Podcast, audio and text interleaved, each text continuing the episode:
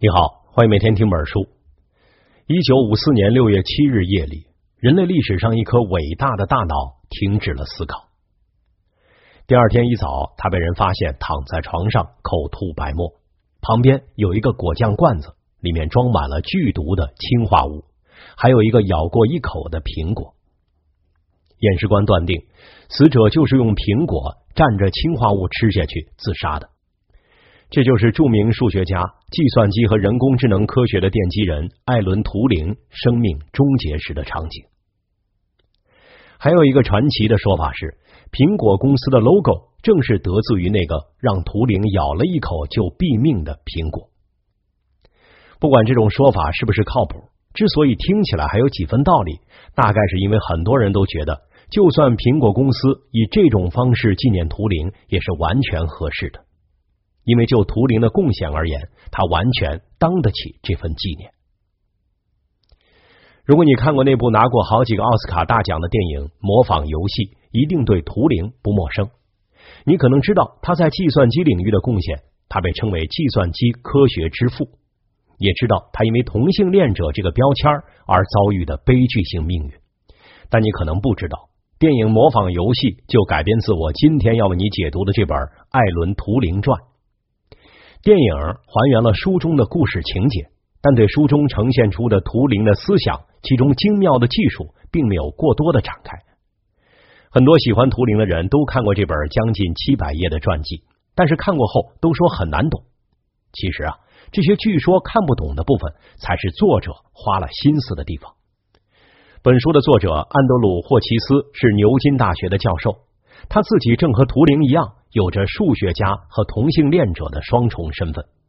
他认为《图灵传》不应该仅仅记载图灵的生平故事，更重要的是要讲清楚图灵的思想，让人们真切触摸到他的创造是多么的精巧绝伦。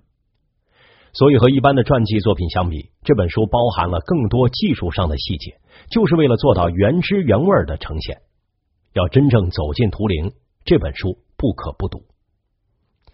本书还有一个副标题叫《如谜的解谜者》，这可以说是对图灵一生的凝练概括。图灵的巨大成就就在于解答谜题，是一个终生的解谜者；而他的悲剧性命运又恰恰在于解谜就总是要求有一个谜底，人生与命运的奋斗却注定是没有谜底的谜题。那接下来我将从三个方面来介绍这位如谜的解谜者。首先，我会具体讲述这位解谜者的成败。图灵的一生都在追求理性和事实，这在科学上给他带来了巨大成就，却在个人生活上注定了悲剧性的命运。所谓成也萧何，败也萧何。其次，我将为你呈现图灵成就的第一个内容——计算机概念的提出。你将会看到，这个过程既有相当的偶然性，是图灵灵感的乍现。同时，又是那个时代孕育的结果。最后，我会回到图灵思想的当代价值上，这与他的第二项成就相联系，就是他对人工智能的展望。今天的人工智能还没完全实现图灵的期望，我们仍旧在路上。好，那么我就先谈第一个话题：图灵的成败。他为什么能成为人们口中的计算机科学之父，以及他为什么最后会悲惨的以自杀收场？我觉得这背后的原因都是一个，就是图灵一直在追求理性和事实。为什么这么说呢？我们先来看看图灵的成。图灵从一开始就很善于把自己的学术兴趣和社会需求结合起来。一九三七年，随着欧洲战争风险日益加剧，图灵已经开始研究密码学。在电影《模仿游戏》里。图灵的故事主线就是从他一九三九年九月加入政府的密码学校开始的。二战爆发前夕，密码技术有了一个新的突破。原来都是需要相关的工作人员来做加密和解密工作的，但是在二战之前，这个工作已经可以交给机器来做了。当时纳粹德国已经采用了这样的机器，称为谜机。顾名思义啊，就是既能出谜题又能解谜题的机器。它的另一个名字你可能更熟悉一点，就是 Enigma 密码机。它的工作原理很简单，它就是一个周期超大的字母替换机。加密的时候就把有意义的句子替换为一堆看似杂乱的字母，解密的时候就反过来把杂乱的字母顺序还原回原来有意义的句子。因为这是机器来做的，它更不容易出错，用的替换规则也更复杂，所以也就更不容易被敌人破译。图灵认识到，要破译迷机的密码，靠人脑是不行的，机器的问题还得用机器来解决。那怎么解决呢？密码学是在数学的基础上发展起来的，给信息加密，说白了就是按照某种复杂规则做的运算。纳粹德国的迷机既然能够让这运算变成一个机械的过程，完全不需要人的干预，那么能不能反过来用类似的机械过程把迷机的规律反推出来呢？只要能做到这一点，那么不管迷机给出的谜题多么复杂，也是万变不离其宗。破译它，只要兵来将挡，水来土掩就行了。图灵以他的聪明才智，在密码学校的同事合作之下，真的研制成功了专门破译德国迷机的机器。原理很简单，就是试错，尝试各种可能的方案，看哪一条行得通。只不过咱们平时都是人工试错，而图灵呢，是设计了一种机械程序来试错。只要程序还没找到完整还原字母顺序的方案，这个程序就会一直运行下去，直到找到一个可能的答案才会停下来。但是这还不等于完成了破译，因为试错是很有偶然性的。科学家在尝试寻找答案的时候，就算好像有一个方案能走通，他也还不敢完全确定，还需要反复验证，因为很多时候容易发现的答案未必是最正确的。破译密码也是这样，就算找到了一个可能的方案，也还需要人工的检查，看它是不是也能用于破译其他的加密信息。如果还有问题的话，也需要人为的调整，再运行整个程序，直到找到最全面的破解之道。你可以想象，要对如此复杂的密码机器做试错，人力、财力、物力的耗费将是十分巨大的。而当时英国政府开办的密码学校也没给图灵足够的支持，这让图灵对于这个过于僵化和官僚主义的体制非常不满。一九四一年秋天，也是图灵加入密码学校的两年后，他和他的同事一起写信给首相丘吉尔，表达了对行政体制的抗议。图灵很乐意从事破解德国迷机的工作，这和他的学术兴趣完全吻合。但他需要在一个政府主导的体制中做这件事情，而这个体制又往往是在阻碍创新性想法的实现，这就让他非常不爽。因为图灵唯一认可的权威只能来自事实和理性，而不能仅仅出于对权威的服从去做事。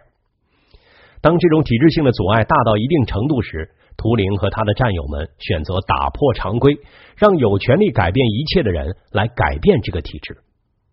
幸运的是，那时的图灵遇到的是丘吉尔。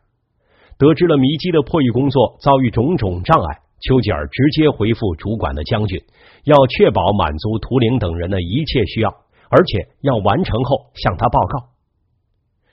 如果看过电影，你一定知道，图灵最后破译了迷机的密码，让英国对德国潜艇的位置了如指掌，这让英国在与德国的潜艇大战中占了上风。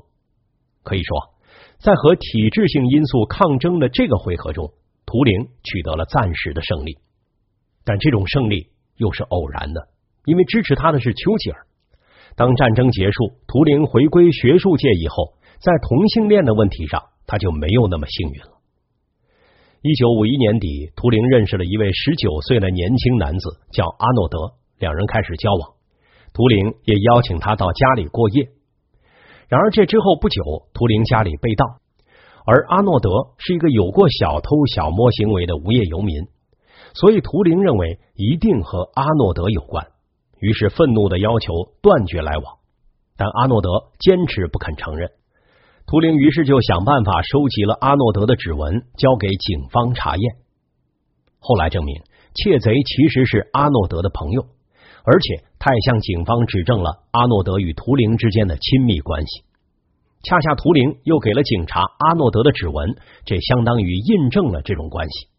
于是，图灵很快也被逮捕，并以犯严重猥亵罪的名义被起诉。于是，图灵的同性恋身份不可避免的被曝光了，但他本人却无比坦然。在警察那里，图灵招认了一切，承认自己与阿诺德发生过关系，而且甚至详细描述了具体的过程。警察也同样被震撼了，不仅是因为图灵的坦然，而且也是由于图灵根本不觉得有什么值得羞耻的地方。而在当时的社会环境下，同性恋一直被人们看作是一种疾病。英国甚至还曾经有过反对同性恋的法律，对同性恋的最高处罚可以是绞刑。所以也难怪警察在报告中会说，图灵是真正的异端分子，因为他真的相信自己的行为无罪。但是图灵显然没有意识到，正是他的这些陈述才使他不可能脱罪，因为其中包含大量的所谓性侵犯的细节。在图灵看来，这只不过是两个人之间的私事。他所在意的是如实的描述事实，这也体现了他一贯坚持的原则：按照事实和理性的要求行事。然而，尽管这个原则对于自然科学的研究非常必要，却不能简单的适用于人类社会，因为所谓客观事实，在理解人类自身的行为上，往往是不够的，甚至可能导致事与愿违的结果。最后，图灵被判有罪。他在入狱和化学阉割之间选择了接受化学阉割刑罚，这给他带来的是生理和精神上的双重打击，让他最终选择结束自己的生命。当时他年仅四十二岁，如果命运给他多一点时间，也许还可能做出更多更重大的创造。但一切都在他咬下毒苹果的那一刻戛然而止了。我在读书的时候啊，觉得这本传记有一个特别不一样的地方。图灵的死亡可能是很受人们关注的部分，但在这本书里，作者提到图灵的死亡时，只是一笔带过。像咱们在开头提到的，本书的作者最看重的其实是图灵的思想和成就。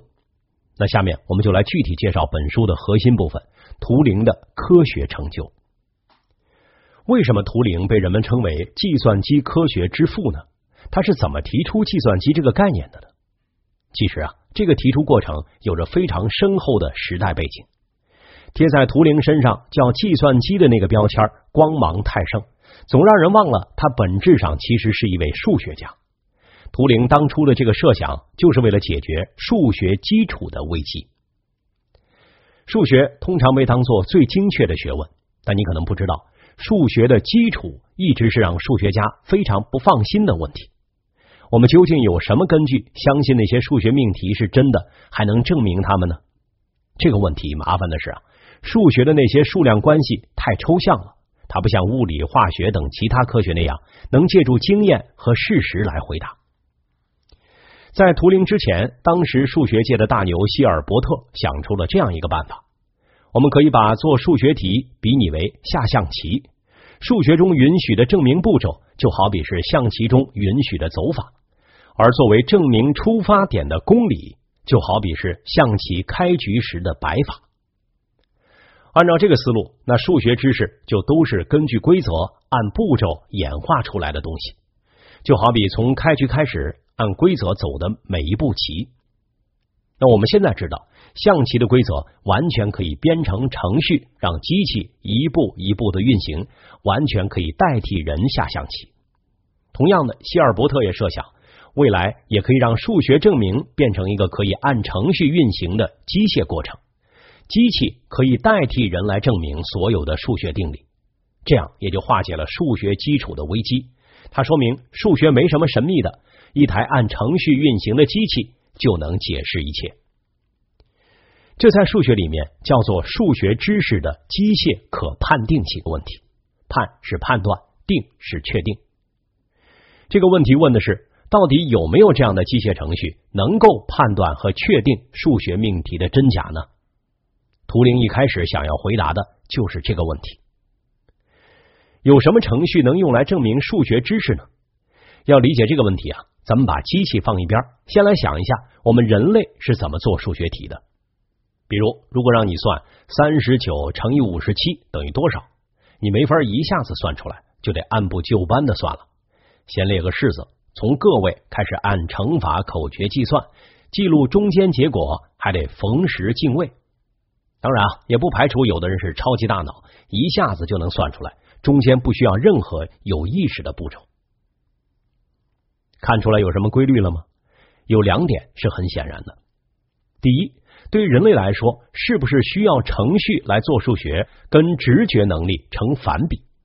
直觉能力越强，就越不需要按部就班的计算步骤；直觉越弱，就越需要程序来保证结果的正确性。但是机器本身是没有任何直觉能力的，要让它来做数学，就得按直觉最弱的极端情况来处理，也就是任何简单的计算都需要有详细的程序来执行。那怎么设计这个程序呢？这就是第二条规律。如果你进行计算，那这几个步骤是不能少的。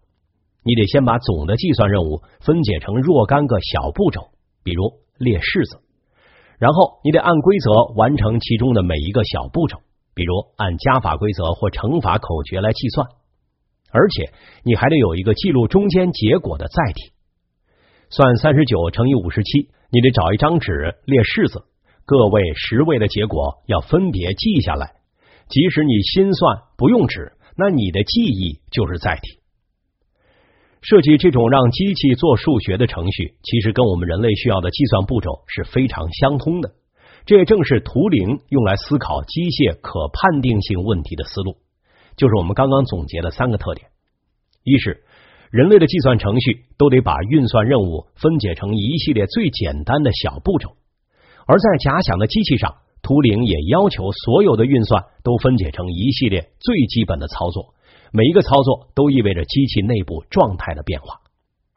二是人类的程序都要按照规则完成每一个小步骤，而图灵也要求假想的机器能够根据规则决定内部的状态。机器可以选择保持现有状态，或者选择进入新的状态。三是人类的计算还得有一个方便记录的载体，能够记下所有中间步骤的结果。而图灵想的更彻底。他直接假想，这样的机器需要有无限长的纸带，不管中间的运算或证明过程多么复杂，需要多么长的步骤，都能被事无巨细的记下来。机器自带一个打印头，可以在纸带上左右移动，能完成写下新符号、保留现有符号，或者是清除符号留下的空格这些操作。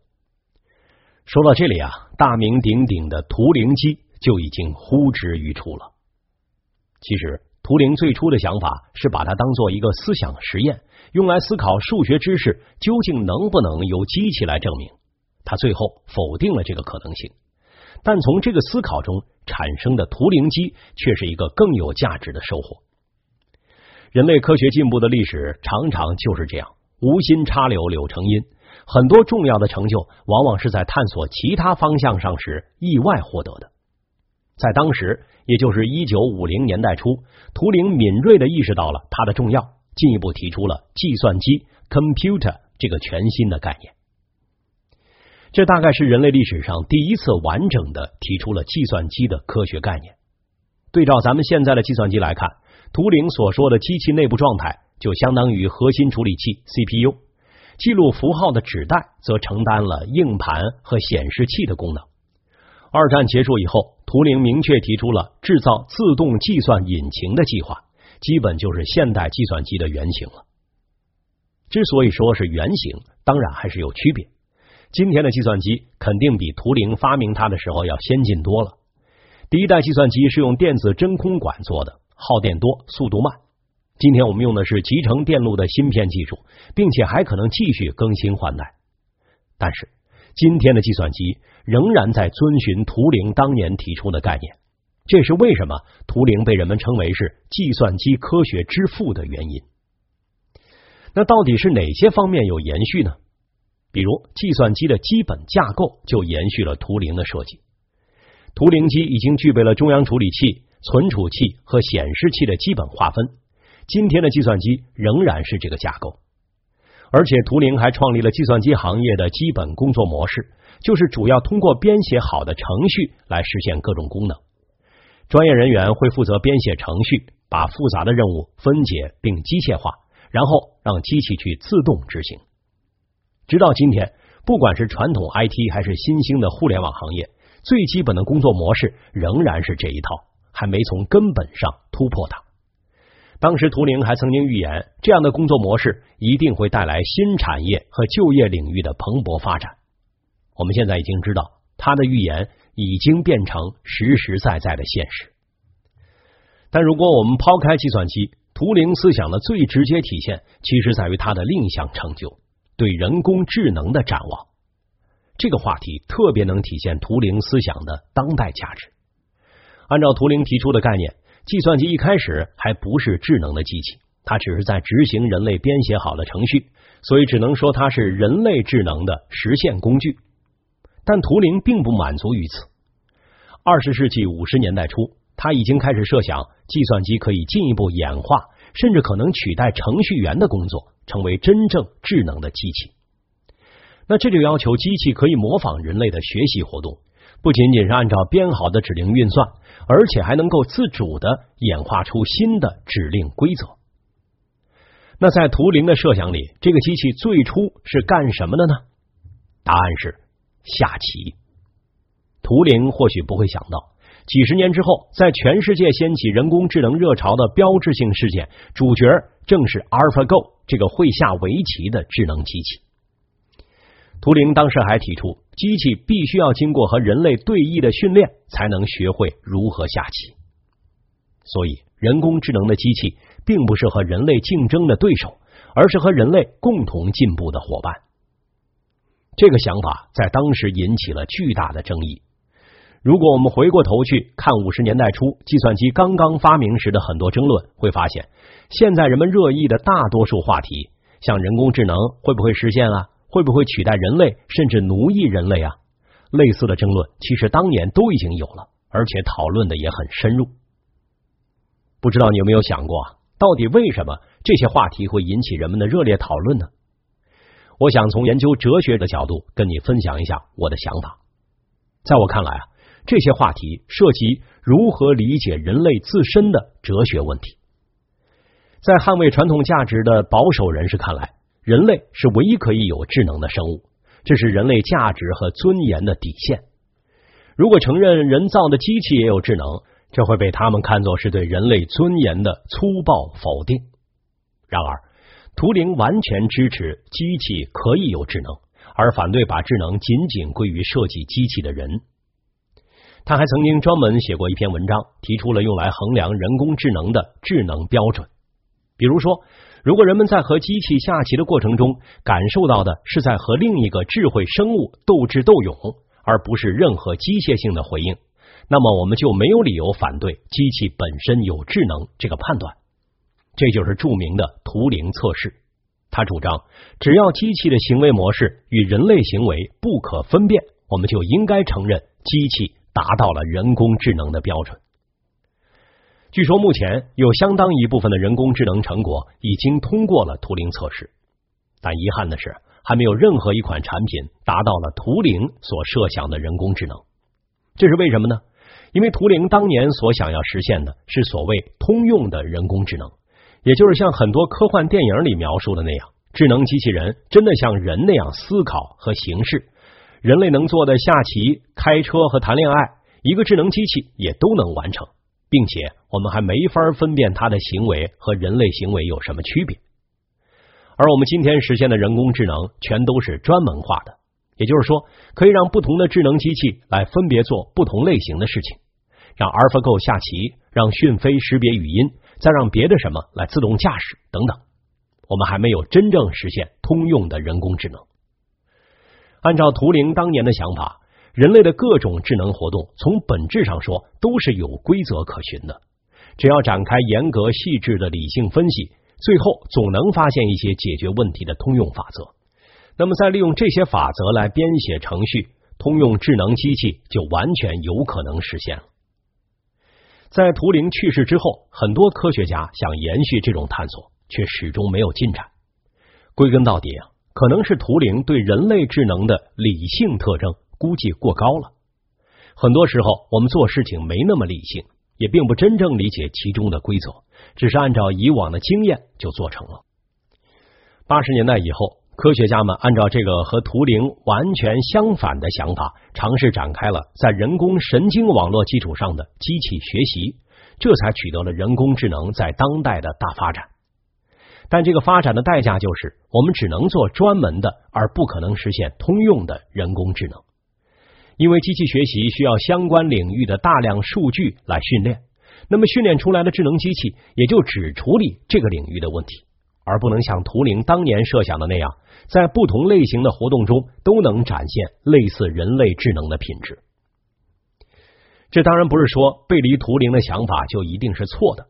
实际上，转向机器学习的人工智能非常有意义，它也带来了巨大的进步。但是，谁又能保证这是将来唯一正确的发展方向呢？江山代有人才出，各领风骚数百年。且不说数百年。在人类科学技术的发展史上，三十年河东，三十年河西的情况也非常正常。或许在一些变革之后，通用人工智能会重新焕发出新的生机，成为下一个阶段人工智能的发展方向。所以，或许未来的人们会比我们更好的理解图灵，理解他留下的丰富遗产。这本书的解读就到这里，下面我们来简单总结一下本期为你分享的内容。第一部分，我们讲了图灵的成败。归结来说，图灵希望在个体生命和社会体制之间达成某种和解。他乐意以自己的聪明才智为国家和社会服务，但又坚持以自己的方式，也就是坚守事实与理性的原则去处理所有的问题。这虽然帮他在研究上获得了成功，但也注定了他的悲剧命运。第二部分，我们说到。对数学危机的思考，孕育了图灵机概念的提出。这带有那个时代思想发展的必然性，但这更是图灵原创的发明。他敏锐的抓住了他超越时代的价值，从而完整的提出了计算机的科学概念，直到今天仍然没有过时。从这个意义上说，我们仍然处于图灵的时代。第三部分，我们说到。图灵提出了通用人工智能的理想，以及衡量人工智能的图灵测试，这已经超越了他所处的时代，而具有鲜明的当代价值。今天的人工智能尚未完全实现他的期望，我们仍旧在路上。纵观人类历史，天才的大脑往往意味着个性鲜明的生命个体，而这就常常意味着。他和他所处的时代、社会环境之间难以兼容，甚至爆发冲突，最后通常以个体生命的悲剧告终。在这个意义上，图灵并不是唯一的例子。科学史上的布鲁诺、伽利略都有着类似的经历，但图灵的确是离我们时代非常近的例子。理解图灵，反思他的一生，更容易看到为什么一个包容多元性的社会如此重要。在社会环境的力量面前，个人的努力往往是微不足道的。就算是有着像图灵那样天才的大脑也一样。如果社会的主流共识能够认识到这一点，做出变革，也算是图灵用他的一生留给后人的又一笔精神财富。以上就是本期音频的全部内容。你还可以点击音频下方的文稿查看全文和脑图。恭喜你又听完了一本书。此音频为素描社群群友共享，请在预览后及时删除。分享微信：幺七七七幺五七五四幺。